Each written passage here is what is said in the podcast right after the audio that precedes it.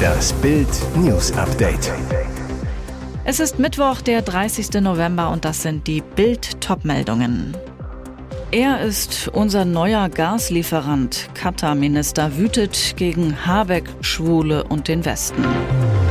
Endlich fraut sich die FIFA mal was. Schiedsrichterin pfeift unser Endspiel gegen Costa Rica.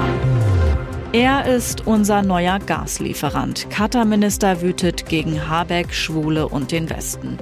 Exklusives Bildinterview. Es ist das wohl explosivste Interview der WM. Am Dienstagmorgen unterzeichnete Katars Energieminister Saad Sharida Al-Kabi den Gasdeal mit Deutschland. Ab 2026 liefert Katar der Bundesrepublik jährlich zwei Millionen Tonnen LNG-Flüssiggas. Kurz darauf traf Bild den Minister zum Interview. Und das sagt der Katar-Minister über weitere Gasdeals. Wir werden so viel liefern, wie wir Aufträge bekommen. Über die Aussage von Wirtschaftsminister Habeck, dass die WM-Austragung in Katar nur durch Korruption erklärt werden könne. Wenn man jemanden der Korruption beschuldigt, muss man Beweise vorzeigen. Über das berühmte Knicks-Foto. Ich mag das Foto nicht, weil es Herrn Habeck zeigt, wie er sich vor mir verbeugt. Das war überhaupt nicht der Fall über die Rechte von Schwulen, denn in Katar steht Homosexualität unter Strafe, es droht Gefängnis oder gar der Tod. Wenn Sie Katar besuchen wollen, haben wir kein Problem damit. Sie besuchen die WM und wir haben kein Problem damit. Aber als Muslime glauben wir daran, dass LGBTQ nicht akzeptabel ist in unserer Religion. Über die Macht des Islam es gibt eine Milliarde Muslime auf der ganzen Welt und man kann eine Milliarde Menschen nicht ändern. Wir sind stolz auf unsere Religion. Zelensky fordert erneut Sondertribunal für Russland. Der ukrainische Präsident Volodymyr Zelensky hat seine Forderung nach einem Sondertribunal wegen des russischen Angriffskriegs gegen sein Land bekräftigt.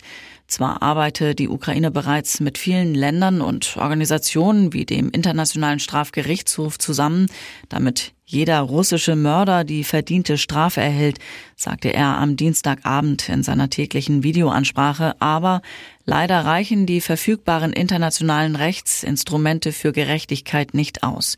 Selbst vor dem Internationalen Strafgerichtshof ist es noch immer unmöglich, die höchste politische und militärische Führung Russlands für das Verbrechen der Aggression gegen unseren Staat, für das Hauptverbrechen vor Gericht zu stellen, beklagte Zelensky.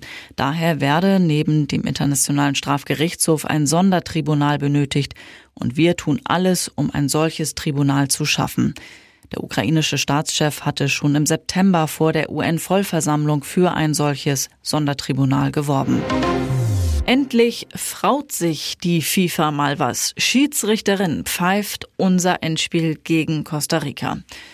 Am Donnerstag um 20 Uhr ist das Team von Bundestrainer Hansi Flick gegen Costa Rica zum Siegen verdammt, um überhaupt eine Chance zu haben, ins Achtelfinale einzuziehen.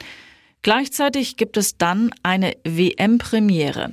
Es ist historisch. Zum ersten Mal in der WM-Geschichte leitet mit der Französin Stephanie Frappard eine Frau ein Spiel bei einer Weltmeisterschaft der Männer. Ausgerechnet bei der Wüsten-WM in Katar pfeift uns im wichtigen dritten Gruppenspiel in der Vorrunde eine Frau. Das gab die FIFA am Dienstagabend bekannt. Insgesamt absolvierte Frappard schon 235 Partien. In dieser Saison kam die Schiedsrichterin 13 Mal zum Einsatz.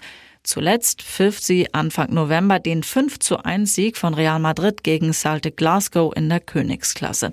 Ihre siebte Partie bei einem A-Länderspiel der Männer hat es in sich. Ihre Assistentinnen bei unserem Spiel gegen Costa Rica sind Neusa Bach aus Brasilien und Karen Diaz Medina aus Mexiko. Der vierte Offizielle ist mit Zeit Martinez ein Mann. Fake-Tweet verkündet Tod von Franitzky. Ösi-Abgeordnete halten Schweigeminute für lebenden Ex-Kanzler. Totgesagte leben länger. In Österreich kam es am Dienstag im Parlament zu einer unfassbar peinlichen Panne. Die Abgeordneten hielten im Sozialausschuss eine Schweigeminute für den angeblich verstorbenen Ex-Kanzler Franz Franitzky. Allerdings ist Franitzky quicklebendig und musste seinen Tod dementieren lassen, wie der Standard berichtet. Die SPÖ-Politikerin Gabriele Heine-Schossek hat sich mit der Aktion bis auf die Knochen blamiert, denn sie fiel auf einen Fake rein. Die Sozialdemokratin bekam von einer Bekannten per WhatsApp einen Tweet vom angeblichen Twitter-Account des Ex-Landwirtschaftsminister Norbert Totschnig zugeschickt. Darin schrieb der angebliche Totschnig, dass Franitzky gestorben sei.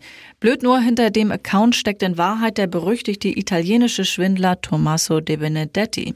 Im Jahr 2011 sorgte er für einen Ölpreisschock, als er sich als ein russischer Minister ausgab und den Tod von Syrien-Diktator Assad verkündete. Der Lehrer aus Rom will nach eigenen Angaben mit seinen Aktionen Medien lehren, nicht alles zu glauben, was im Internet steht. Und jetzt weitere wichtige Meldungen des Tages vom Bild Newsdesk. Dramatische Aussagen von OK-Chef. Katar bestätigt hunderte tote Gastarbeiter. Die dramatischen Begleiterscheinungen dieser WM. Jetzt sind sie auch vom Gastgeber selbst in einem Interview benannt worden. Der Generalsekretär des Organisationskomitees Hassan al-Tawadi hat von mehreren hundert toten Gastarbeitern im Zusammenhang mit der WM in Katar gesprochen. Die Schätzung ist bei etwa 400, zwischen 400 und 500. Ich habe die exakte Zahl nicht, sagte Al-Tawadi in dem Gespräch mit Piers Morgan für den britischen TV-Sender Talk TV. Damit korrigiert Katar die bisher vage veröffentlichten Zahlen drastisch nach oben. Hassan Al-Tawadi verwies in dem Gespräch unterdessen erneut auf die Reformen, die im Emirat in den letzten Jahren für eine Verbesserung der Bedingungen für Arbeiter auf den WM-Baustellen gesorgt hätten. Der Deutsche Fußballbund und andere europäische Verbände machen sich für einen Entschädigungsfonds für Gastgeber in Katar sowie die Einrichtung eines Gastarbeiterzentrums in Doha stark. Regime verurteilte Maria Kolesnikova zu elf Jahren Haft, Lukaschenko-Gegnerin auf Intensivstation. Die inhaftierte belarussische Regimekritikerin Maria Kolesnikova wurde auf die Intensivstation eines Krankenhauses eingeliefert. Das teilte der Pressedienst des ebenfalls inhaftierten Oppositionellen Viktor Babariko mit, für den Kolesnikova gearbeitet hatte. Maria Kolesnikova und Svetlana Tichanowskaja sind die Frontfrauen der belarussischen Opposition. Tichanowskaja hat im Jahr 2020 bei den gefälschten Präsidentschaftswahlen gegen Diktator Lukaschenko kandidiert und verloren. Doch statt ihr Schicksal zu akzeptieren, gingen die beiden Frauen für Demokratie und Freiheit auf die Straße. Zusammen mit tausenden Belarussen forderten sie Lukaschenkos Rücktritt, der das Land seit 1994 mit harter Hand regiert. Das Regime reagierte mit brutaler Polizeigewalt und Folter auf die Proteste. Zahlreiche Menschen wurden zu Haftstrafen verurteilt. Während Tichanowskaja ins Exil nach Litauen floh, wurde Kolesnikova im September vergangenen Jahres zu elf Jahren Haft verurteilt. Der Vorwurf Verschwörung zur Machtergreifung. Preise für Glühwein, Bratwurst und Co. knallen rauf. Wucher auf dem Weihnachtsmarkt. Viele Besucher kommen nur noch zum Schauen und Schnuppern. Es duftet, es leuchtet, Heiligabend rückt langsam immer näher. Vielerorts haben Weihnachtsmärkte offen und nach den Corona-Einschränkungen freuen sich viele Betreiber auf Umsätze. Die Besucher auf Glühwein, Bratwurst und leckere gebrannte Mandeln aber die Preise, die sind zum Teil krass. Wucheralarm auf dem Weihnachtsmarkt und deshalb nehmen sich viele Menschen zurück, verzichten lieber, als sich etwas zu gönnen. Das belegt auch eine Online-Abstimmung bei Bild. Wir wollten wissen, Worauf können Sie am ehesten beim Weihnachtsmarktbummel aus Kostengründen verzichten? Bis Dienstagmorgen nahmen mehr als 40.000 Leser teil und satte 45 Prozent gaben an, alles gucken und riechen reicht mir. Die weiteren Resultate ohne gebrannte Mandeln würden 21 Prozent auskommen, Glühwein 13 Prozent verzichten, 8 Prozent der Teilnehmer würden die Bratwurst auslassen. Immerhin 12 Prozent lassen sich die Adventsstimmung durch Kosten offenbar nicht vermiesen. Sie sagen, nichts, Glühwein, Bratwurst und gebrannte Mandeln gehören einfach dazu. Mädchen erstochen und Leichnam geschändet. Shakis Mörder war der nette Mann von nebenan. Heute bekam Straßenbauer Sven M. seine gerechte Strafe. Das furchtbare Verbrechen ist fast ein Jahr her. Kurz vor Shakis ersten Todestag mussten ihre Eltern am Dienstag im Landgericht Baden-Baden noch einmal das Unfassbare durchleben. Ihr Kind wurde kurz vor Weihnachten des vergangenen Jahres getötet. Die Staatsanwaltschaft ist sich sicher, Sven M. ist Shakis Mörder. Laut Anklage ging Sven M. nachts mit einem Messer in der Hand zu dem Mädchen, stach es in den Hals und verging sich an dem toten Kind. Danach soll er zur Vertuschung der Tat den Weihnachtsbaum angezündet haben, rettete sich und seinen Sohn in den Garten. Am Dienstag wurde der 34-Jährige wegen Mordes und Störung der Totenruhe zu einer lebenslangen Freiheitsstrafe verurteilt.